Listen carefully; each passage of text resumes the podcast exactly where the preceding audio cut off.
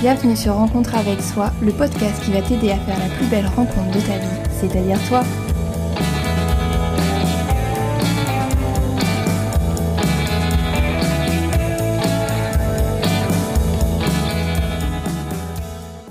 Bonjour à toutes et peut-être à tous, j'espère que vous allez bien. Dans ce nouvel épisode de Rencontre avec soi, aujourd'hui j'avais envie de vous parler de notre corps et plus particulièrement des personnes qui ont un utérus. Nous allons donc parler de cycle menstruel. Peu importe notre genre, nous devrions tous comprendre comment ça fonctionne. Bon, vous vous posez peut-être la question pourquoi elle veut nous parler de cycle menstruel et de règles? Déjà de un parce que c'est un sujet assez tabou et que j'aimerais que ça se démocratise encore plus, même si ça commence à bouger et ça c'est vraiment super. Mais surtout parce que ça fait partie de la connaissance du corps. Et comme vous le savez, le corps ne fonctionne pas sans l'esprit et l'esprit ne fonctionne pas sans le corps. Les deux ont un impact euh, sur l'un et l'autre, donc c'est pour ça que je trouvais important de vous en parler. Donc maintenant, qu'est-ce que c'est un cycle menstruel? Un cycle menstruel est la période qui commence dès le premier jour des règles et termine jusqu'au prochain premier jour des règles. Il dure en moyenne 28 jours, j'insiste bien sur la moyenne, si ce n'est pas votre cas, ça n'est pas grave. Et dans ce cycle menstruel, il y a plusieurs phases. Pour faire vraiment très simple, en gros, il y a la période de règles, puis la période de fécondité d'ovulation. Et toujours en moyenne, les règles durent à peu près entre 3 jours et 7 jours, et l'ovulation environ 5 jours et durant un cycle menstruel entier, la personne ayant un utérus et, étant menstruée fait face à beaucoup de changements, que ce soit des changements hormonaux, même physiques, et tout ça a une influence sur le corps et aussi sur l'esprit. Commençons donc par les règles, la première partie du cycle menstruel. Donc les règles, c'est l'évacuation de la couche superficielle de l'endomètre lorsqu'il n'y a pas eu fécondation. Petit rappel, l'endomètre, c'est la muqueuse qui tapisse tout l'intérieur de l'utérus. Et donc l'évacuation des règles et donc du sang se fait par le vagin. Mais s'il n'y avait que ça, ça serait si facile. Et à cause de la fluctuation des hormones ou à cause de maladies chroniques, j'y reviendrai un petit peu plus tard, certaines personnes font face à des douleurs assez intenses, donc ce peut être des douleurs au niveau du ventre, de l'abdomen, ou au niveau du dos, ça peut être aussi des migraines ou encore le système digestif assez dérangé, que ce soit constipation ou au contraire diarrhée. Le flux, lui, peut aussi varier selon les personnes, il peut être abondant et comme d'autres personnes peuvent avoir que quelques gouttes.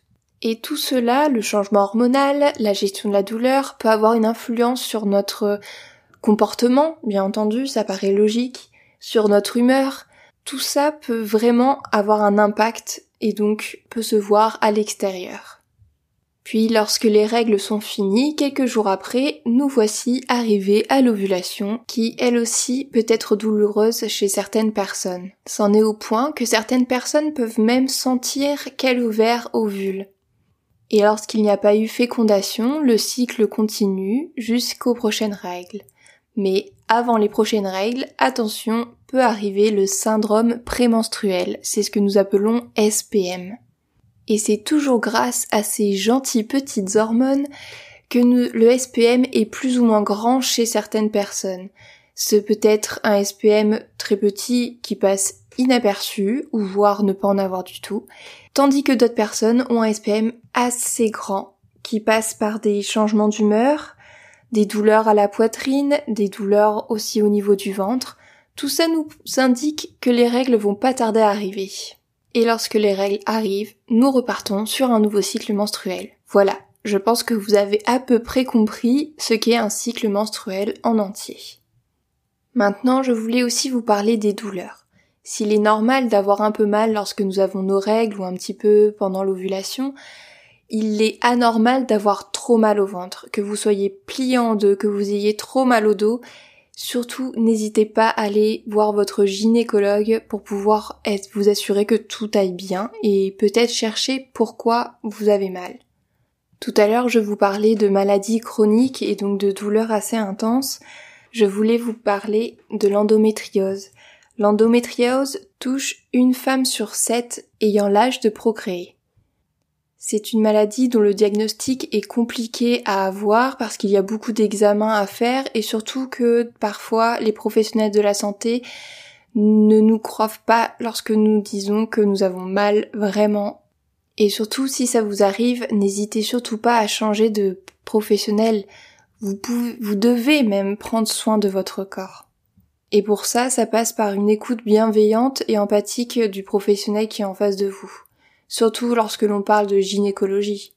Je vous mettrai en description, il y a un site qui répertorie euh, tous les professionnels euh, gynécologues qui sont féministes et où euh, vous pouvez être totalement en safe place.